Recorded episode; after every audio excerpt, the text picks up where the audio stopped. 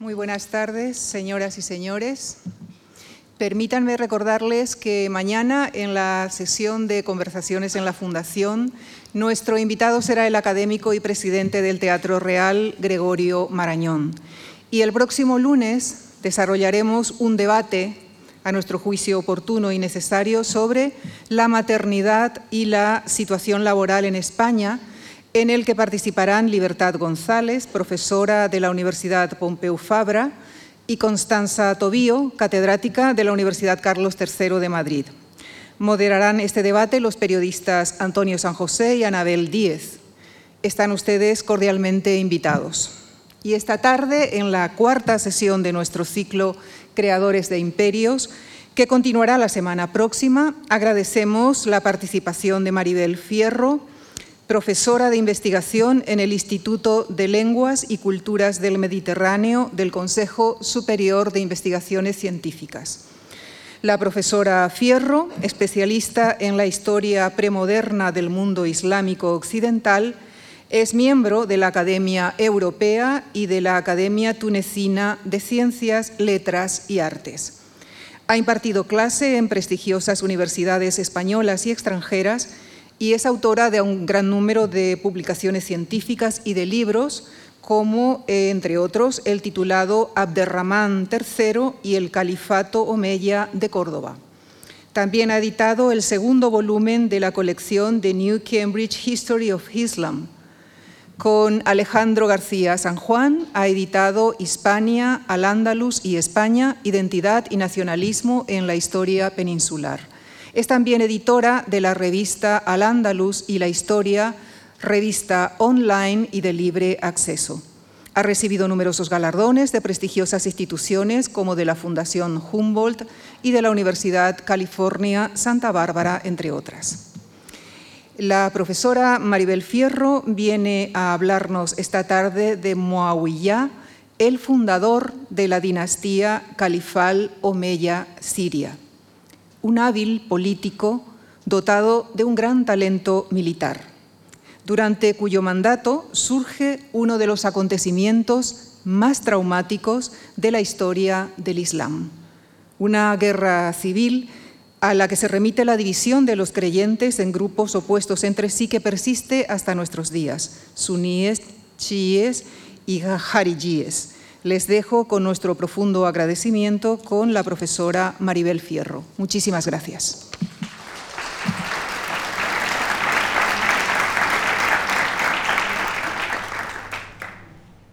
Buenas tardes y muchas gracias por la acogida. Quiero agradecer ante todo a la eh, Fundación Juan March su hospitalidad y al profesor Adolfo Domínguez Monedero la invitación a participar en este ciclo sobre fundadores, creadores de imperios. La valoración que se suele hacer del personaje del que les voy a hablar, eh, Abi Sufyan, es la de salvador del recién creado imperio islámico y la de un gobernante que sobresalió en el arte de la política en el sentido de saber navegar sus peligrosas aguas haciendo gala de un eh, cuidadoso equilibrio, por decirlo coloquialmente, entre el palo y la zanahoria. Le gustaba utilizar sobre todo la zanahoria, pero cuando las circunstancias, según él, lo requerían, era capaz también de utilizar el palo y con mucha fuerza, como vamos a ver. Era un hombre que sobresalía en el conocimiento de las flaquezas y de las vanidades del hombre y de una percepción muy penetrante de lo que era necesario hacer para mantener el apoyo de, aquellos que, eh, que eran sus partidarios y también para ganarse el apoyo de sus oponentes. De Muawiyah ben Abi la literatura árabe recoge numerosísimas anécdotas. Muchas de ellas están recogidas en una, compilación literaria que se hizo en Córdoba en el siglo X y de ahí de esa compilación estoy sacando las dos que voy a citar ahora. En e, una de ellas se le eh, muestra afirmando, no utilizo mi espada cuando el látigo es suficiente y no utilizo el látigo cuando la lengua es suficiente, es decir, cuando puedo persuadir en vez de eh, castigar o, coaccionar. Si tan solo quedase un hilo que me uniese a la gente, no lo romperían, no lo rompería. Le preguntaron, ¿cómo es eso? Contestó, si la gente tira del hilo, lo dejaré ir. Si ellos lo aflojan por su lado, entonces yo tiraré de él. Otra anécdota que vamos a ver a continuación eh, la narra un personaje que fue fundamental en la vida de Muawiyah, que se llamaba Amr Ben Alas, y que era el gobernador de Egipto, lo había conquistado Egipto y era su gobernador, una persona muy influyente por sí mismo, pero también por el papel que juega en la trayectoria de nuestro personaje de hoy. Y este gobernador de Egipto em, ensalzó la capacidad que tenía Muawiyah para controlar a sus tropas, diciendo bastaba una mirada suya para que le obedeciesen, no tenía que emitir orden alguna. Y se lo dijo a Muawiyah y le mostró su apreciación por esta capacidad que tenía. Y Muawiyah le contestó que bastaría tan solo un día para perder ese dominio que él tenía sobre, sobre la gente, sobre sus tropas. Y el gobernador de Egipto le dijo, ¿y cómo es eso? Y eh, eh le contestó, si se les miente en las promesas y en las amenazas, y si se les recompensa por razones emocionales y no por los servicios prestados, no porque se lo hayan merecido, todo esto se acabará. Todo esto que hemos construido desaparecerá. Volveré más adelante sobre la especial habilidad de Muawiyah para tratar con los que estaban bajo su mando durante los 19 años que duró eh, su gobierno como califa, desde el año 661 hasta el año 680 en que muere. Esto es eh, su periodo de gobierno como califa, pero él llevaba en la política mucho más tiempo. Esa especial habilidad eh, como hombre político es sin duda el rasgo que más se destaca de su personalidad y el que para muchos explica los logros que él consiguió. ¿Y cuál fue ese gran logro? El haber sabido mantener el imperio que había sido creado por las conquistas llevadas a cabo muy poco antes de que él fuese califa, tras la muerte del profeta en el año 632 y restablecer ese imperio sobre unos fundamentos que lo hicieron viable durante otros dos siglos, durante los que hubo cambios, pero se pudo mantener gracias a lo que Muawiyah había hecho. Para entender este logro es preciso que les sitúe a ustedes en los grandes cambios que habían sobrevenido tanto en la península arábiga como en las regiones circunstantes en la época en que nació Muawiyah. No tenemos eh, la fecha exacta en que nació, se suele colocar su nacimiento entre los años 595 y 607, era un poco más joven que el profeta eh, Muhammad, pero se le puede considerar contemporáneo suyo. Como ustedes saben, la península arábiga, menos la parte del sur, eh, en la zona del Yemen o de Omán, donde hay agricultura y navegación, está formada por un desierto en el que la vida consistía fundamentalmente en pastoreo nómada, con una sociedad tribal, igualitaria y anárquica, pero dotada de una extraordinaria homogeneidad desde el punto de vista lingüístico y desde el, punto de vista étnico.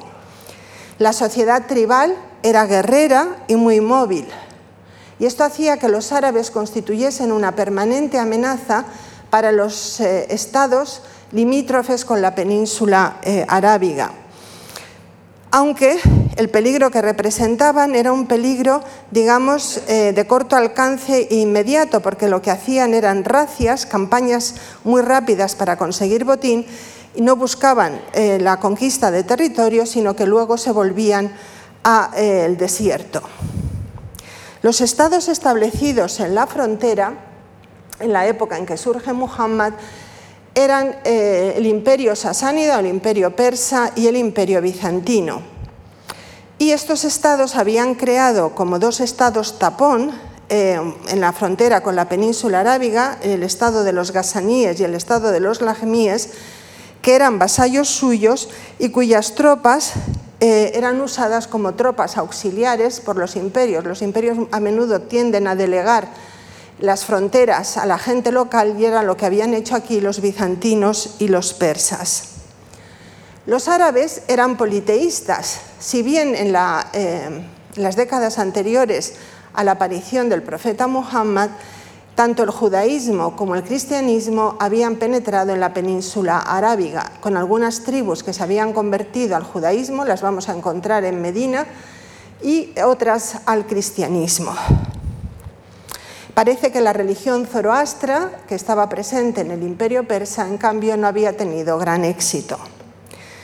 Una investigadora danesa, Patricia Kron, eh, quien ha cambiado de forma sustancial la forma en que entendemos los primeros siglos del, Islam, ha eh, dicho que si imaginémonos que nosotros estamos viviendo en el siglo VI, en el siglo en que nace Muhammad, Imaginemos que eh, se nos pide hacer una previsión de cuál iba a ser el desarrollo futuro en aquel momento. Y dice, lo lógico, lo que se hubiese previsto era que si los árabes nunca antes habían sido una seria amenaza para el mundo exterior, tampoco lo iban a ser en el futuro. Segundo, que la rivalidad entre los dos poderes extranjeros, los bizantinos y los persas, llevaría a fortalecer su control sobre sus respectivas zonas de influencia en la península arábiga. Y tercero, que a pesar de la persistencia del paganismo y de la presencia del judaísmo, lo lógico era que los árabes acabasen convirtiéndose al cristianismo, que en aquel momento era la religión eh, más dominante y que estaba en expansión. Ninguna de estas predicciones habrían tenido lugar, habrían sido predicciones falsas, porque eh, no se contó aquí con el factor religioso y sobre todo con la aparición de, eh, entre los árabes de una nueva religión, el Islam, que acabaría extendiéndose por todos los territorios conquistados por los nuevos creyentes. El protagonista de, de estos acontecimientos fue Muhammad, un árabe, miembro de la tribu de Quraysh en la Meca, que había nacido hacia el año 570 y que llegó a ser a la vez profeta y hombre de Estado. Su figura se parece en esto a la de Moisés, entre los profetas del Antiguo Testamento. En el año 610, Muhammad, quien había trabajado como comerciante y había salido de la península arábiga, conocía bien el mundo exterior, empezó a recibir una revelación a través del ángel Gabriel, y esa revelación acaba constituyendo una escritura sagrada, el Corán. A pesar de sus dudas iniciales, Muhammad acabó convenciéndose de su condición de profeta y a actuar como tal. Empieza a predicar en la Meca, empieza a ganar seguidores y en principio, en un primer momento, los paganos de la Meca no eh, muestran cierta tolerancia hacia este nuevo movimiento, pero a medida que se van envalentonando los creyentes y empiezan a hacer críticas cada vez más eh, serias eh, contra el culto de dioses paganos en la Meca, los mequenses empiezan a enfadarse y cuando pierde la protección de su tío Abu Talib, eh, Muhammad se ve obligado a emigrar con una parte de sus seguidores y emigra a la ciudad de Medina en el año 622, que marca el comienzo de la era islámica. En Medina fue acogido por la población local que estaba formada por árabes, algunos de los cuales eran judíos, eh, por tribus, algunas de las cuales eran tribus judías. Uno de sus primeros objetivos fue el de crear un orden eh, político que asegurase la protección para él y para los mequenses que le habían seguido en su égira, en su emigración. Ese intento no estuvo exento de tensiones. Y esas tensiones llevaron, por un lado, a que las relaciones con las tribus judías acabasen estropeándose y esas tribus judías serán o bien masacradas o bien expulsadas de Medina y también se va a enfrentar con aquellos habitantes árabes de Medina que se convierten al Islam, pero él considera que su, eh, eh, creencia religiosa no es lo suficientemente fuerte, fuerte, los va a llamar hipócritas y va a tener tensiones con ellos que, en ese momento no acaban en una guerra eh, civil. Eh, gran parte de la actividad de Muhammad en la Meca estuvo volcada en la guerra con, eh, perdón, en Medina estuvo volcada en la guerra con la Meca. Los mequenses veían que su influencia iba aumentando. La Meca era un importante santuario pagano y un centro comercial y les parecía que mm, eh, Muhammad en Medina representaba un peligro para su prestigio y para también el poder que tenían. De manera que durante eh, los años siguientes a su emigración, Muhammad se va a enfrentar varias veces en batallas eh, contra los mequenses. Hasta que en el año 632 eh, muere. Antes, en el año 630, había conquistado la Meca y se había hecho con el poder allí y había conseguido que más o, más o menos voluntariamente las tribus árabes le prestasen su autoridad. Tras la muerte del profeta en el año 632 se suceden los llamados califas ortodoxos o bien guiados eh, Rashidun en árabe, que como, verán, como, ven ustedes por las fechas de su reinado no, no reinan durante mucho tiempo. Luego veremos en por qué en algunos casos. Todos ellos eran quraishíes de la Meca y todos ellos se habían convertido eh, muy pronto al Islam, de manera que tenían un pedigrí islámico importante que les daba prestigio y autoridad. El profeta murió sin, tener, sin haber dejado hijo varón que le sucediese y sin haber nombrado heredero. Bajo el mando de estos tres califas, Abu Bakr, Umar y Uthman, los eh, musulmanes en apenas tres décadas salieron de la península arábiga, pero ya no para hacer racias como habían hecho sus antepasados, coger botín y volverse, sino para ocupar las tierras en las que estaban eh, haciendo campaña y logran acabar totalmente con el imperio persa, que desaparece, y con el imperio bizantino eh, no logran acabar con él.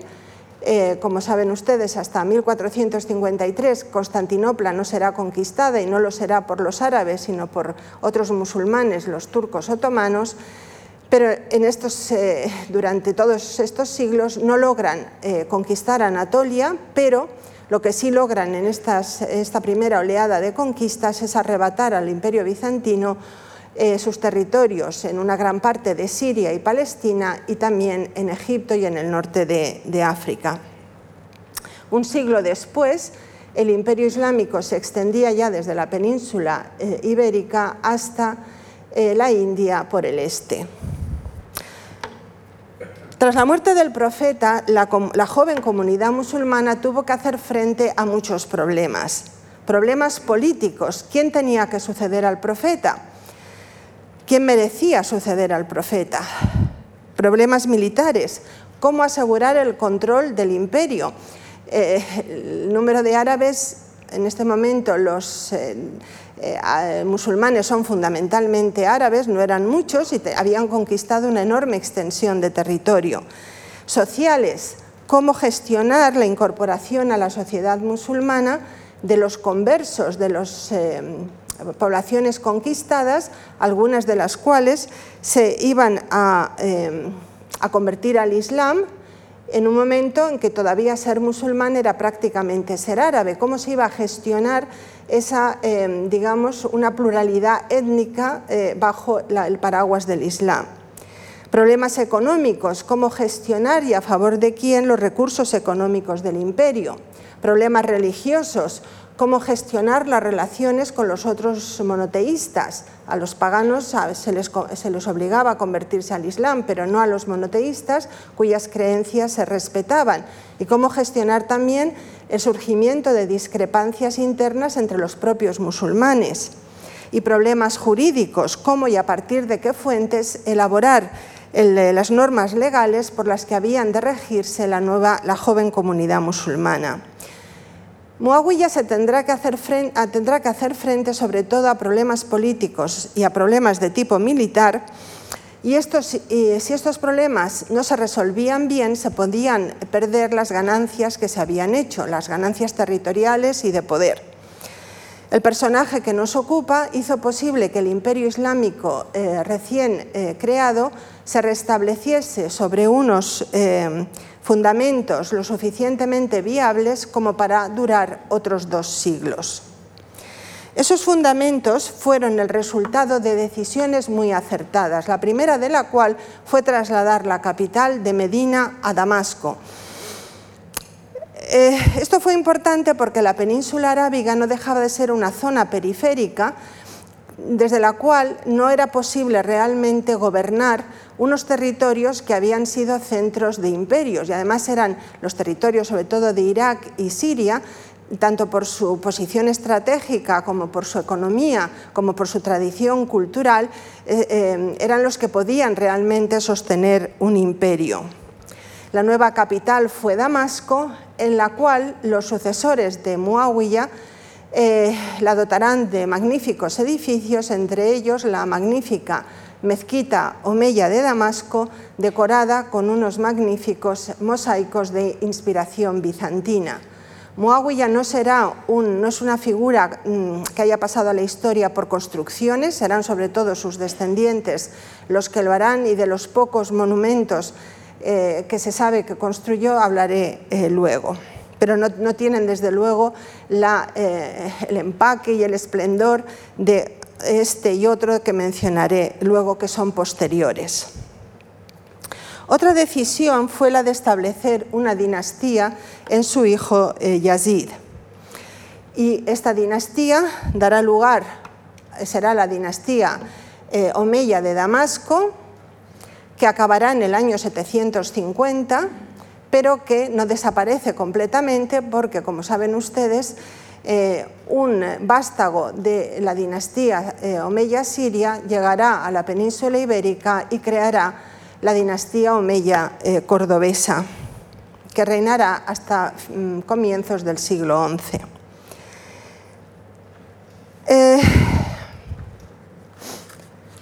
Como digo, eh, este segundo gran logro, el primero es el traslado de la capital de Medina a Damasco, el segundo es lograr establecer una sucesión dinástica. Y esto, mm, digamos que nosotros damos por supuesto que eh, la sucesión de un padre a hijo eh, ha sido bastante normal a lo largo de la historia, pero no era normal entre los árabes y en este momento la cultura árabe era la que predominaba. Entre los árabes a los líderes se les escogía por aclamación por parte de los notables y en general eran reticentes a mm, considerar que el liderazgo se podía heredar eh, por, parte de los hijos con respecto a los padres. Los omeyas lograron mantener, eh, como he dicho, el poder dentro de la familia hasta el año 750, en que fueron sustituidos por los abbasíes, que trasladarán la capital de Damasco a Bagdad. Y hasta es decir, desde el año 661 o 661 Muawiyah es nombrado califa, en 676 logra nombrar al hacer que acepten que su hijo va a ser su heredero. Hasta el año 861 eh, habrá tensiones entre los musulmanes, hubo unas guerras civiles, pero se mantuvo la unidad y solamente es a partir del año 861, finales del siglo IX, principios del siglo X, cuando los musulmanes dejarán de ser gobernados por un único gobernante y nunca más volverán a formar parte de un único imperio. Son estos dos siglos que se considera que de estabilidad y de mm, permanencia del imperio islámico como único imperio, como un imperio único, que se, pone en el haber de Muawiyah. Estos dos siglos de alto grado de estabilidad tuvieron lugar gracias a las bases sentadas eh, por Muawiyah y fueron decisivos para que se crease una civilización islámica. Ni el Islam nació ya hecho como religión, toda religión tiene un proceso de formación, ni la civilización islámica nació hecha, se fue formando a lo largo de unos siglos. Y estos dos siglos de estabilidad que asegura Muawiyah con sus decisiones fueron decisivos para que se crease esta civilización islámica porque se difunde la lengua árabe por todo el imperio y eh, se empieza a, la, religión islámica empieza a tomar la forma por la que eh, más o menos la conocemos y además eh, se empieza a crear una civilización islámica que no engloba solo a los musulmanes, también a los judíos y a los cristianos, porque forman parte de esa civilización y hay quien dice que es una civilización coproducida por todos los monoteístas que viven bajo gobierno islámico. Veamos ahora los episodios más importantes de eh, la vida de Muawiyah, para lo cual me baso en estudios previos, sobre todo en el estudio de Stephen Humphries, que es una pequeña biografía eh, hecha para un público amplio, que, cuya lectura recomiendo, pero está en inglés, no tenemos nada parecido en español. Como digo, Muawiyah nace entre los años 595 y 607, nace en la Meca. Entre 628 y 630 se convierte al Islam, conversión que siempre fue puesta bajo sospecha porque se considera que tanto él como sus padres, de los que voy a hablar ahora, se convierten más por oportunismo político que no por una profunda convicción religiosa, de manera que a Muawiyah como musulmán en general no tiene muy buena fama en el imaginario eh, islámico. Se convierten en un momento donde ya estaba claro que eh, Muhammad tenía las de ganar y que la Meca tenía las de perder. Por eso se habla de que se hizo por oportunismo más que por convicción religiosa. Y eh, entre los años 634 y 638, Muawiyah sale de la península arábiga para participar en el ejército musulmán en la conquista de Siria bajo el mando de su hermano mayor Yazid ben Abi Sufyan. ¿Quién eran los padres de Muawiyah? Su padre se llamaba Abu Sufyan y su madre se llamaba Hind, y los dos pertenecían a un poderoso clan de la Meca el clan de los Banu Umayya, de los Omeyas, y desde el primer momento se opusieron al profeta, hasta el punto que Abu Sufyan es el que lidera el ejército de la Meca que va a combatir contra el profeta en, en Medina. No solamente eso, sino que en la primera batalla que enfrenta a los mequenses con el profeta, el padre de Hind muere, muere durante el combate. Y en la segunda batalla, en la que el ejército mequense es liderado por Abu Sufyan, logran dar muerte al tío del profeta Hamza, con el que éste estaba muy unido. Y se cuenta que Hind, para vengar la muerte de su padre, mutiló el cuerpo del tío del profeta y devoró su hígado. Si ustedes vieron en su momento la película El mensajero sobre la vida del profeta Muhammad, pues a lo mejor recuerdan que el papel de Hind lo hacía la actriz griega Irene Papas y el papel de Hamza lo hacía Anthony Quinn. El caso es que esta historia tuvo su repercusión para Muawiyah y es que sus oponentes le van a poner el apodo del hijo de la comedora de hígado.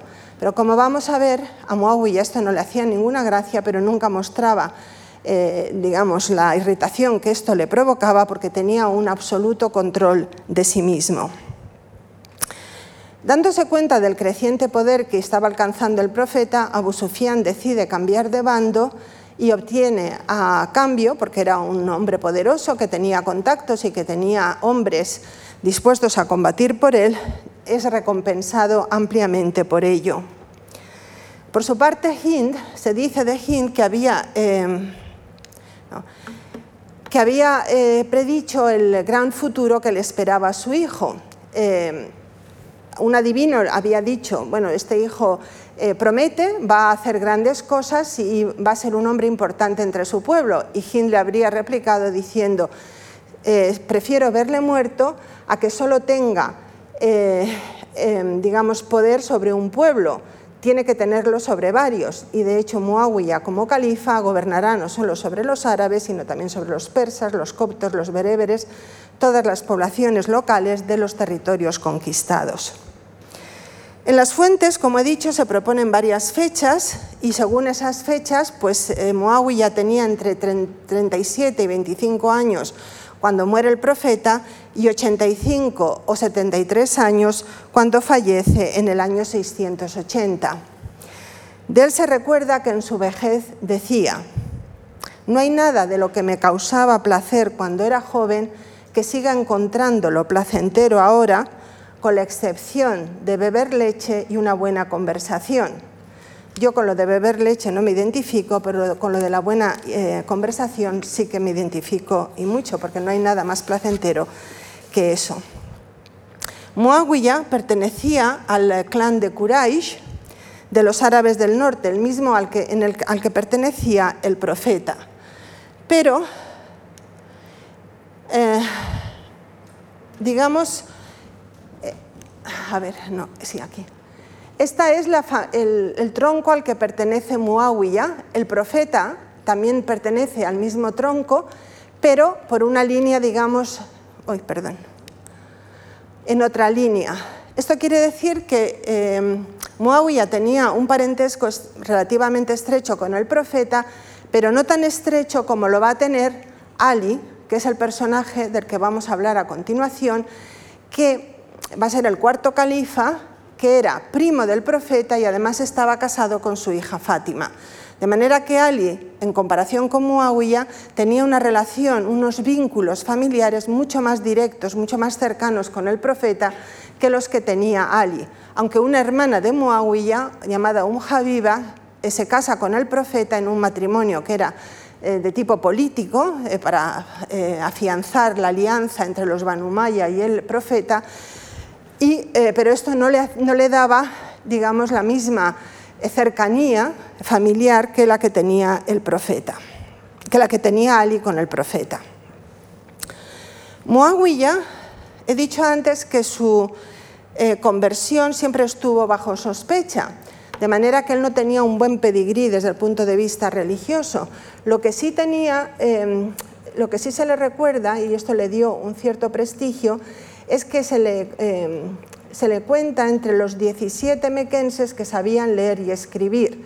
El profeta era analfabeto, de manera que cuando él recibía la revelación necesitaba que alguien pusiese por escrito los versículos que le iba llegando a través del ángel Gabriel. Y Muawiyah va a ser uno de, de ellos, va a ser escriba del profeta y esto le dio cierto prestigio en la joven comunidad musulmana el primer califa Abu Bakr le envía a combatir en Siria bajo el mando de su hermano Yazid en varias campañas contra los bizantinos y se dice que en el año 637 estaba entre las tropas que toman Jerusalén, que fue una gran conquista para los musulmanes porque Jerusalén en aquel momento era un centro naturalmente de gran importancia para judíos y para cristianos, pero también para los musulmanes, como vamos a ver. Pasamos ahora a la segunda etapa, que empieza con un terrible episodio, una peste, la llamada la peste de Maús, que eh, acaba con casi toda la generación de los, generales, eh, de los generales del ejército en ese momento, de los que estaban al mando de las tropas musulmanas. Entre ellos muere el hermano mayor de Muawiyah, Yazid, y los más jóvenes entonces pueden, digamos, eh, promocionarse y pasar a ser generales, como ocurre eh, en el caso de Muawiyah, que es nombrado por el califa Umar general del ejército.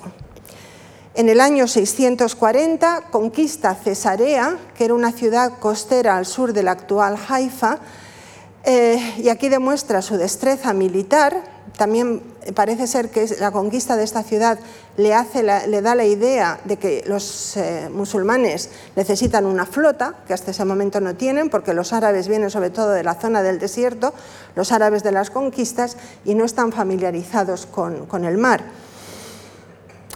Eh,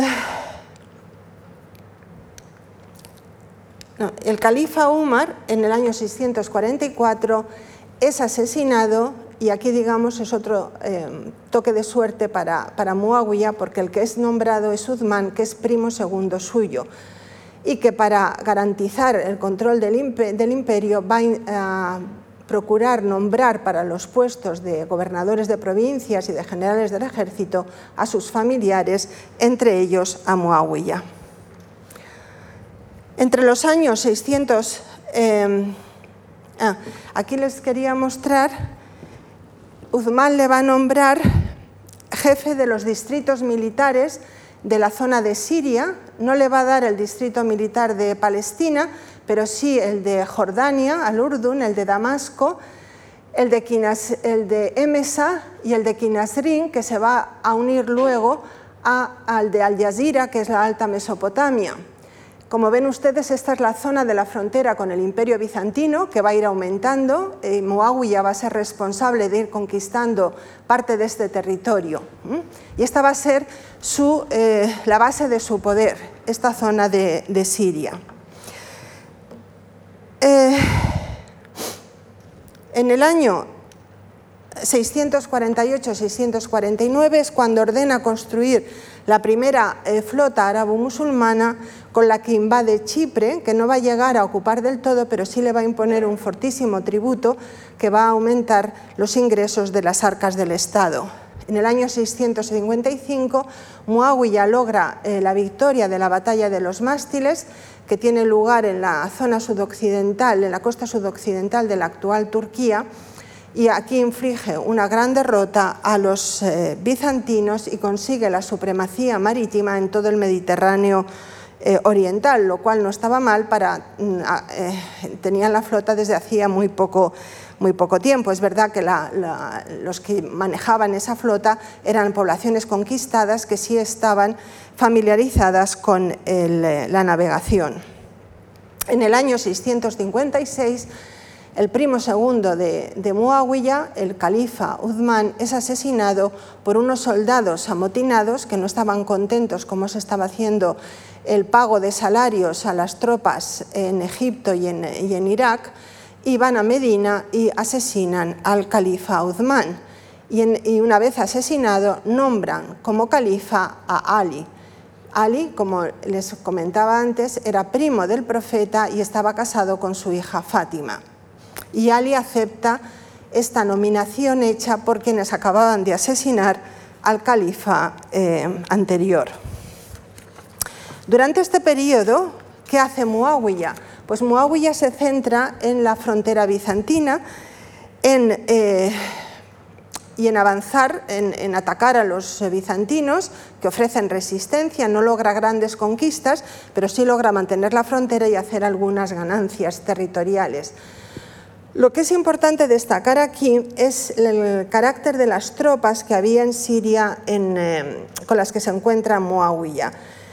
Eh, la base de su poder son tribus árabes del desierto sirio que ya estaban acostumbradas, tenían disciplina militar porque habían estado sirviendo a los bizantinos, algunas de ellas se habían convertido eh, al cristianismo y, digamos, que mm, trasladan esta disciplina militar y esta, eh, esta, obediencia que habían prestado anteriormente al emperador bizantino al gobernador de Siria, eh, Muawiyah. Y Muawiyah, además, muy astutamente, cada vez que le salía un em, activista que se movía no por dinámicas tribales, que eran las que él conocía, él venía del mundo, de un mundo de tribus y sabía muy bien cómo funcionaba ese mundo de tribus. En cuanto le salía un activista religioso, sobre todo si era religioso, que mm, buscaba eh, movilizar a las tribus de otra manera, lo mandaba a Chipre y se quitaba de en medio posibles eh, amotinamientos y posibles eh, rebeliones. De hecho, cuando el califa Uthman es asesinado en Medina por soldados amotinados, venían de Egipto y de Irak, como he dicho antes, no había entre ellos ningún sirio. Muawiyah tenía un control muy férreo sobre lo que ocurría en Siria y sobre las tribus que estaban asentadas en Siria. Hemos visto que Uthman ha sido asesinado, los amotinados han nombrado califa a Ali, pero a Ali no les, eh, digamos que esa forma de llegar al poder eh, hace que no todo el mundo esté dispuesto a seguirle.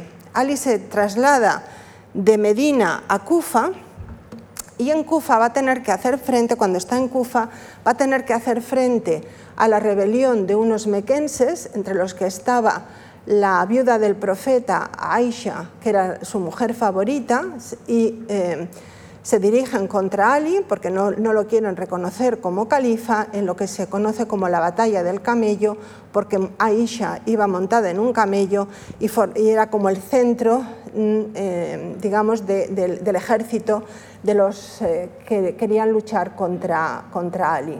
Muawiyah no interviene en este conflicto, se queda en Siria, lo que hace es que no reconoce a Ali como califa, pero no interviene directamente. Él no se moja en este, en este conflicto que acaba con la derrota de los mequenses. Hay investigadores que piensan que eh, Ali aquí comete un error porque Ali dejó, mm, em, habló de que iba a destituir a Muawiyah como gobernador de Siria.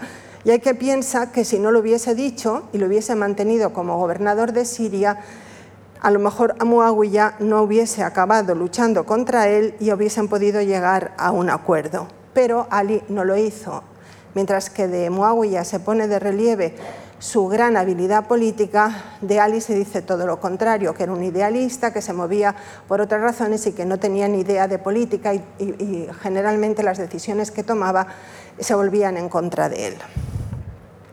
Tras la batalla del Camello, la rivalidad entre Ali y Muawiyah mm, se transforma en un conflicto abierto. Y aquí fue decisivo un pacto que Muawiyah hace en secreto con Amr ben Alas, el conquistador de Egipto. El documento no se nos ha conservado, pero sí se nos ha conservado su copia en fuentes narrativas, lo he traído aquí por curiosidad para que lo vean ustedes, y en este acuerdo a lo que, lo que deciden es que eh, Amr ben Alas va a apoyar a Muawiyah a cambio de que éste le devuelva el, eh, el, gobierno de la provincia de Egipto. Y además Amr ben Alas le sugiere que la forma de luchar contra Ali es que Muawiyah, como primo segundo del califa asesinado, eh, diga que él tiene derecho a vengar a su pariente muerto y que el responsable del asesinato es Ali y que Ali además tiene que castigar a los culpables, a los que han asesinado eh, a Uthman. Lo va a, trasladar este conflicto a las dinámicas tribales que Muawiyah conocía también y en las que él era un maestro. Y la estrategia fue efectiva y las tribus árabes de Siria eh, le, le, prestan obediencia, deciden seguir siendo fieles a Muawiyah y no se pasan a Ali. El conflicto va a tener como... Eh, va, a llevar a, una famosa batalla, la batalla de Siffin, que es una de las batallas más famosas en el imaginario islámico, que tiene lugar en el año 657.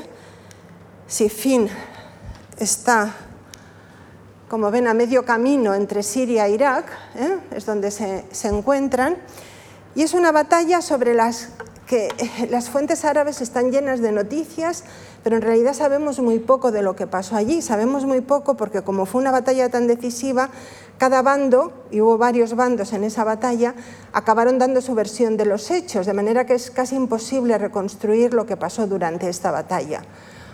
Una fuente contemporánea, que es una fuente cristiana, viene a decir que los sirios iban ganando en la batalla, pero las fuentes islámicas dicen que no estaba claro, que en un momento dado Ali parece que llevaba la, las de ganar, y entonces Muawiyah, que era muy astuto, hizo que sus soldados se parasen y pusiesen hojas del Corán en las lanzas, eh, como una forma de decir que eh, no debían, los musulmanes no debían matarse unos a otros y que todo se debía dejar a la decisión de Dios. Y lo que se llega es a un arbitraje, que había que hacer un arbitraje para encontrar una solución. Esto, eh, Ali lo acepta y esto fue uno de sus errores porque al aceptar el arbitraje estaba mmm, sugiriendo que él no estaba convencido de su propia legitimidad y el otro error que comete es que escoge como árbitro a un personaje que era un piadoso musulmán, Abu Musa al-Ashari, pero que no estaba claramente de su parte, mientras que Muawiyah nombra al, gobernador de, al exgobernador de Egipto, Amr ben Alas, con el cual acababa de firmar un pacto secreto, con lo cual su árbitro lucha por él y el árbitro de, Ali pues no, se decanta claramente por, eh, por Ali. Esta batalla tuvo otras... Eh, eh, es importante por lo que ocurre entre Muawiyah y Ali, pero tiene otra importancia y es que se suele considerar el momento en que se produce la ruptura religiosa de la comunidad entre varios grupos. Los partidarios de Ali, Ali va a resultar perdedor de, todo este conflicto, eh, los partidarios de Ali van a dar lugar al chiismo, a los chiíes, eh, que se considera una mm, corriente minoritaria dentro del Islam, pero como ustedes saben, ahora mismo, por ejemplo, en Irán hay chiíes y hay chiíes en muchas otras zonas del mundo islámico. Otro grupo que va a salir serán los jarijíes, que no han tenido tanta importancia posteriormente, la tuvieron mucho en los primeros siglos del Islam y su postura era que había que dejarse de etnias, no era importante para ser califa si se era árabe o no era árabe, lo importante es que lo fuese el mejor musulmán. Y además criticaron a Ali por haber aceptado el arbitraje diciendo tú eres el califa legítimo, si aceptas el arbitraje te estás poniendo en manos de, de Muawiyah, que no es un buen musulmán. Eh, Muawiyah, mm, tenemos otra anécdota de Muawiyah, estas anécdotas no sabemos si son históricas, pero en general los que han trabajado sobre ellas dicen que sí que recogen bien lo que era el ambiente de la época. Y Muawiyah tiene esta explicación de lo que pasó en Sifin. Triunfé sobre Ali porque mantuve mis secretos ocultos, el pacto que había hecho con Amr Ben Alas, mientras que él revelaba los suyos, diciendo, por ejemplo, que iba a quitar a Muawiyah de gobernador de Siria, porque los sirios me obedecieron, mientras que los seguidores de Ali le desobedecieron, y porque gasté mi riqueza generosamente, mientras que él era varo con la suya. Y esto es algo que todas las fuentes, las de sus partidarios y de las de sus enemigos, dicen que Muawiyah era extraordinariamente generoso eh, para ganarse voluntades. De hecho, de los dos, entre Muawiyah y Ali, el único que tenía un verdadero control político y militar de sus seguidores y de la provincia eh, y de la región en la que estaban era Muawiyah. En el año 658, eh, Muawiyah nombra a Ambro gobernador de Egipto, de manera que Egipto se pasa del lado de, de Muawiyah. Ali pierde una provincia que era muy rica y muy importante. Y eh, esto fue una dura pérdida, un duro golpe al prestigio de Ali, que además tenía que hacer frente a eh, eh, los jarijíes que se estaban oponiendo a él. Pasamos ya a la tercera y última etapa, cuando Muawiyah es proclamado califa, lo es en Jerusalén, como veremos luego, en el año 660. En el año 661, un Jariji libra a Muawiyah de su principal oponente, Ali, porque este Jariji lo asesina en la mezquita de, Kufa.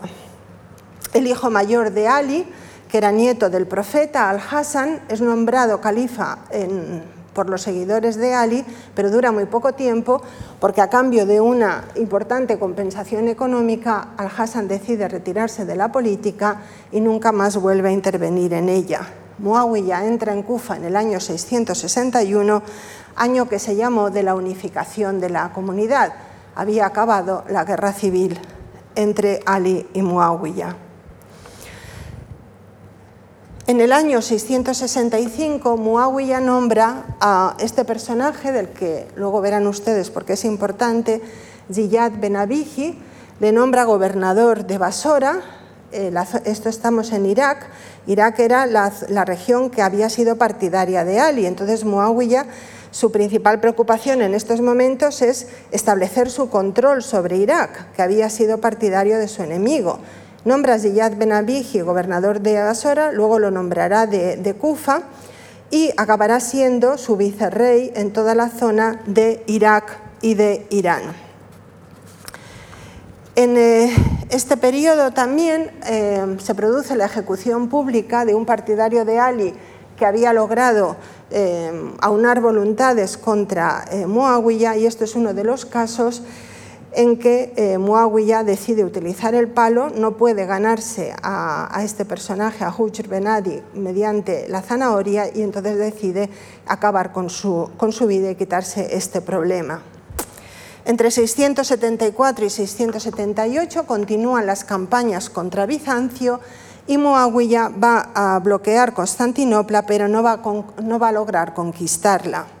En 676 logra nombrar a su hijo Yazid como heredero suyo y en 680 muere Muawiyah en Damasco y eh, durante un tiempo después de su muerte se erige un mausoleo sobre su tumba se, desarrolla un culto a su figura, con peregrinaciones, con recitaciones del Corán, pero la, mm, desaparición de la dinastía Omeya y la llegada de los abbasíes acabará con este culto a Muawiyah.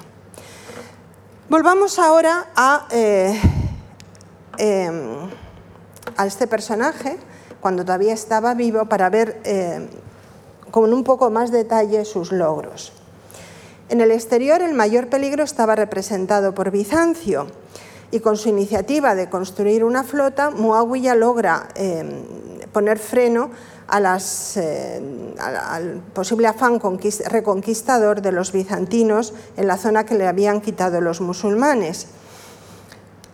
Logra derrotar al emperador Constante II en la batalla de los mástiles y eh, mejora también las fortificaciones costeras de Siria, reforzando Alejandría y al reforzar Alejandría hace posible la expansión de los musulmanes desde Egipto hacia el norte de África, con la eh, fundación de Cairawan en el año 670 y esta conquista de lo que es ahora Túnez posibilitará que años más tarde, décadas más tarde, se conquiste la península ibérica en 711.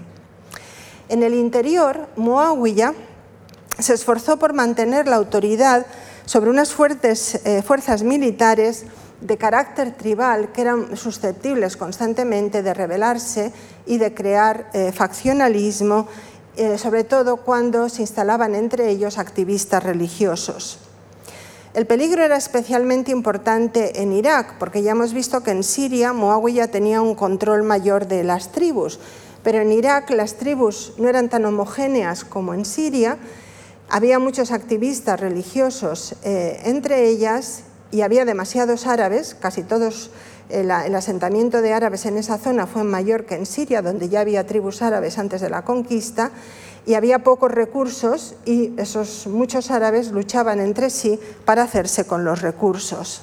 Muawiyah acierta con el hombre que escoge para gobernar Irak, Ziyad ben el cual eh, mostró mano dura cuando lo tenía que hacer, reorganizó los grupos tribales para controlarlos mejor y además sacó a 50.000 árabes de Irak, los mandó a Jurasán y estos árabes continuarán la conquista por las tierras orientales para, llegando hasta el río Oxus.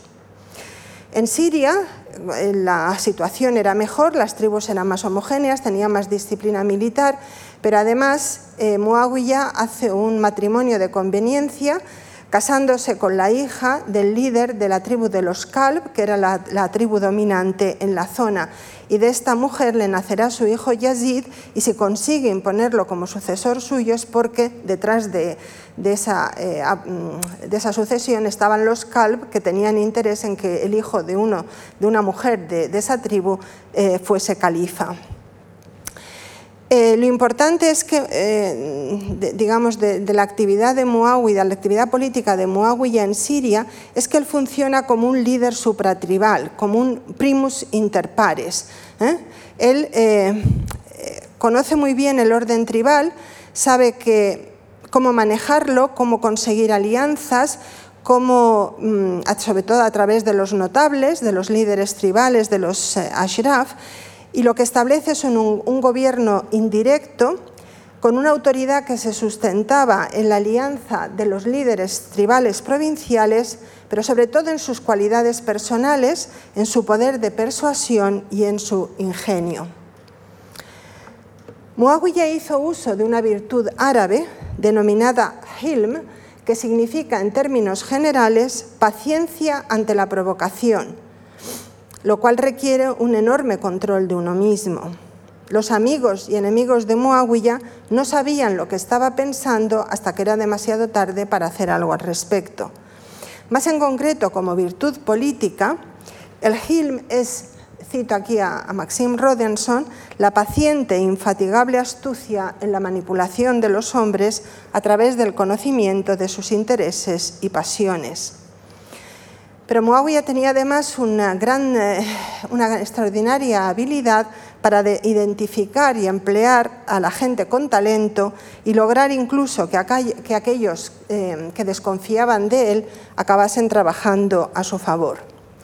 Muawiyah tendía a escoger a sus gobernadores, como había hecho su tío, eh, su primo segundo, Uthman, entre sus parientes. Y cuando alguien tenía talento y no era pariente suyo, pues lo arreglaba de alguna manera. Y es lo que hizo con este personaje, que fue su gobernador en Irak, Ziyad ben Abihi. En el nombre árabe, Muawiyah ben Abi Sufyan es Muawiyah, hijo de Abu Sufyan. Es decir, el nombre árabe deja bien claro el nombre de la persona y el nombre de su padre. Ziyad ben significa Ziyad, hijo de su padre. ¿Por qué este nombre? La madre de, Ziyad era una esclava llamada Sumaya, cuyo dueño la, hizo prostituirse, de manera que nadie sabía quién era el padre de, Ziyad, y por eso se le conocía por Ziyad ben Abihi. Muawiyah, cuando vio que era un hombre con talento y que él necesitaba un hombre así en Irak para que Irak se pasase a su bando completamente después de la muerte de Ali, lo que hizo fue decir, el padre de Ziyad fue mi propio padre, fue Abu Sufyan, y por lo tanto eh, Ziyad se tiene que llamar Ziyad ben Abi Sufyan, lo hizo hermano suyo. Y Ziyad todo el mundo sabía cuál era su origen, nadie lo iba a olvidar, pero ya tenía un apellido y Ziyad le estuvo eternamente agradecido a Muawiyah por haberle dado este, eh, este apellido. Y Muawiyah, por otro lado, sabía que se lo había ganado, pero nunca sería un rival suyo, no tenía digamos, las conexiones o el, el, eh, apellido, la genealogía que le hubiese permitido ser un rival para el califato. De manera que fue una de las eh, medidas tomadas por Muawiyah que le salieron eh, mejor. Muawiyah instituyó una cancillería muy rudimentaria y todavía no arabizada para registrar los pagos y los ingresos de las provincias. Es decir, no arabizada, utilizaban a los secretarios, a los, eh, a los burócratas de los territorios conquistados, que escribían en griego o en persa. La arabización de la Cancillería omeya tardará en, tener lugar. Respecto al título de, califa, eh, Muawiyah se tituló Jalifa Allah, es decir, califa de Dios, delegado de Dios, vicario de Dios. Generalmente se considera que los califas suníes el título era califa delegado del profeta de Dios. Pero esto cada vez está más claro que en, eh, estos primeros tiempos eh, se presentaban como delegados directos de Dios. Pero Muawiyah no tenía interés en una autoridad religiosa.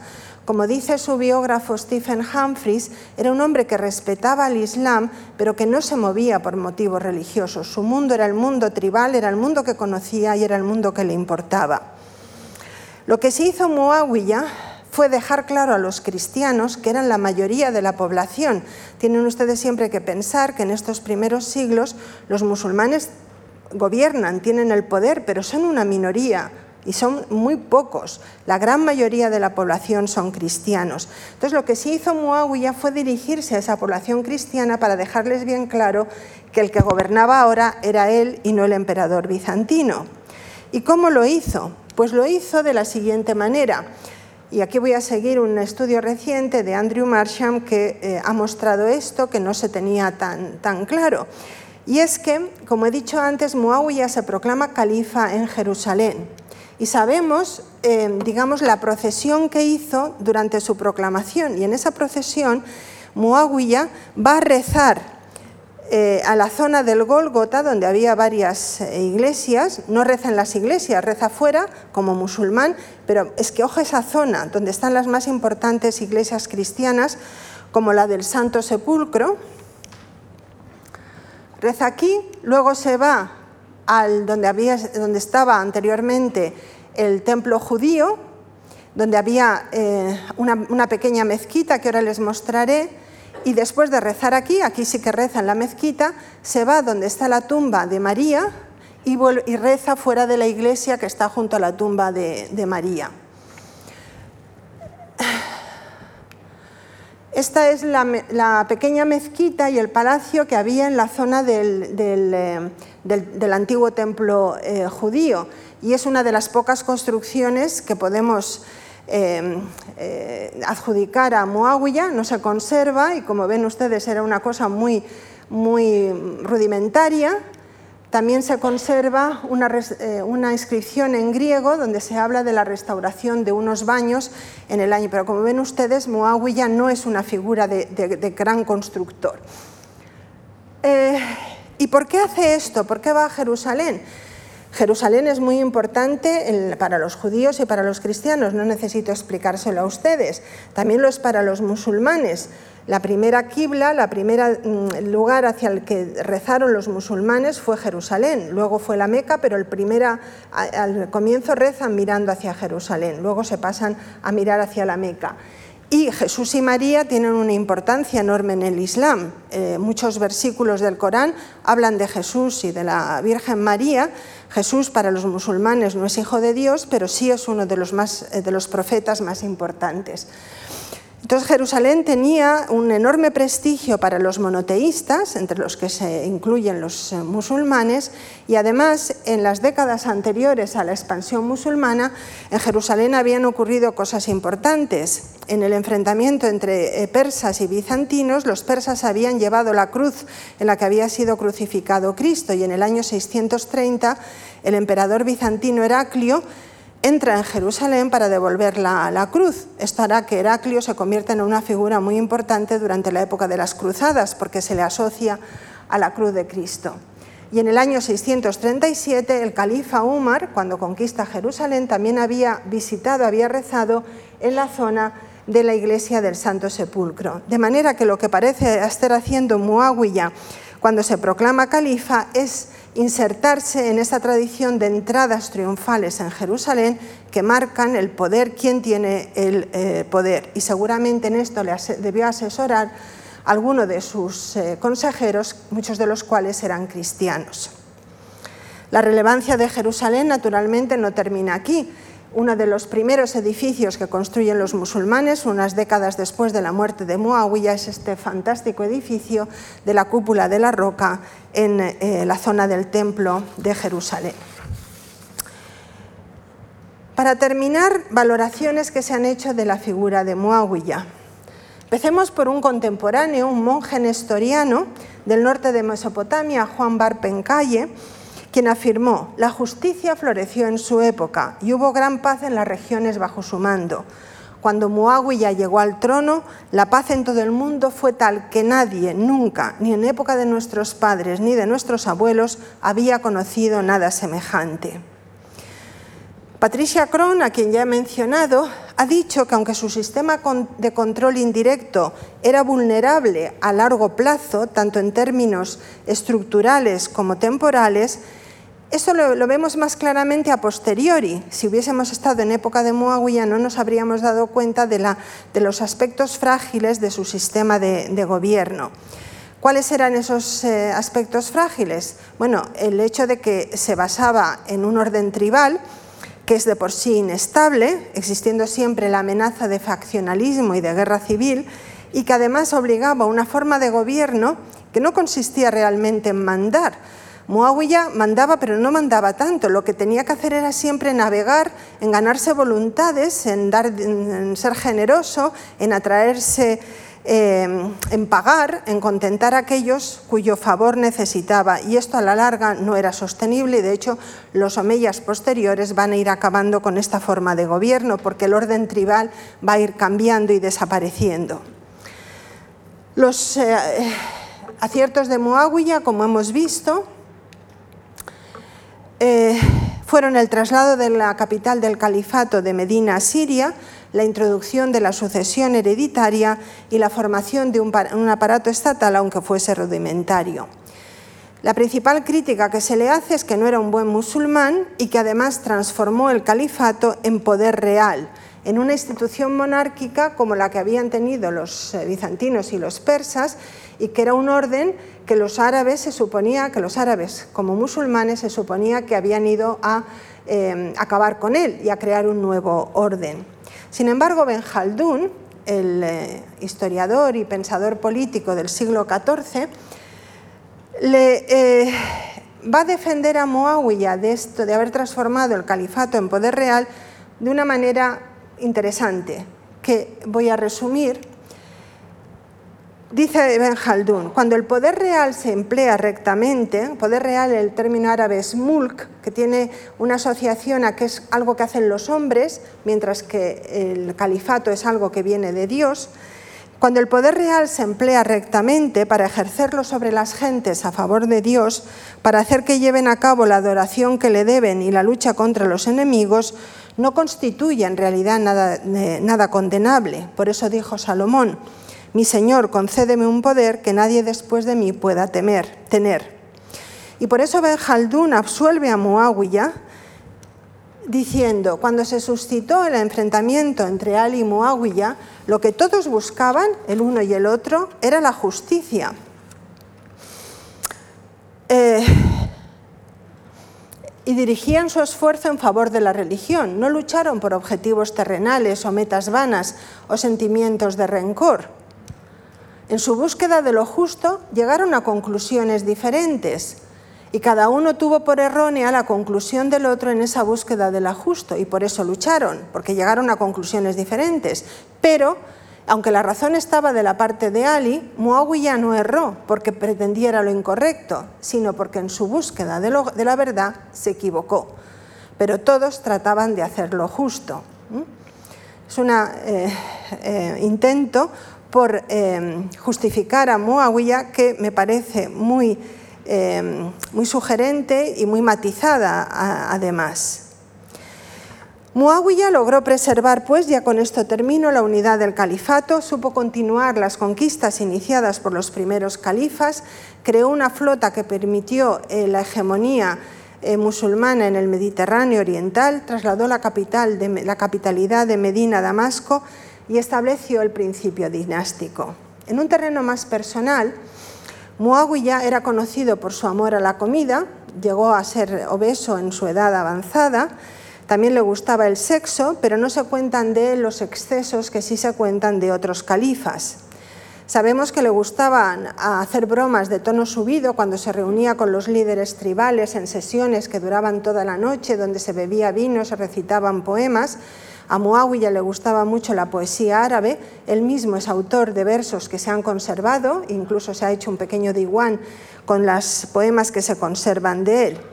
Y entre las muchas anécdotas que de él se cuentan y para mostrar su lado más humano voy a terminar con una que le muestra teniendo entre sus brazos a una de sus hijas y diciendo que era el amor de su vida. Amr Ben Alas, el gobernador de Egipto, esta figura tan importante en la vida de Muawiyah, le, aconseja que no se entregue así a alguien del sexo femenino, pues las mujeres, le dice, procrean a los enemigos, se casan con extraños que se las llevan a vivir lejos y dejan en herencia agravios. Pero Muawiyah le replica que no hay nadie mejor que las mujeres porque saben cuidar a los enfermos, se lamentan por los muertos y saben confortar a los afligidos. Muchas gracias por su atención. Ah, esta es la bandera de Muawiyah.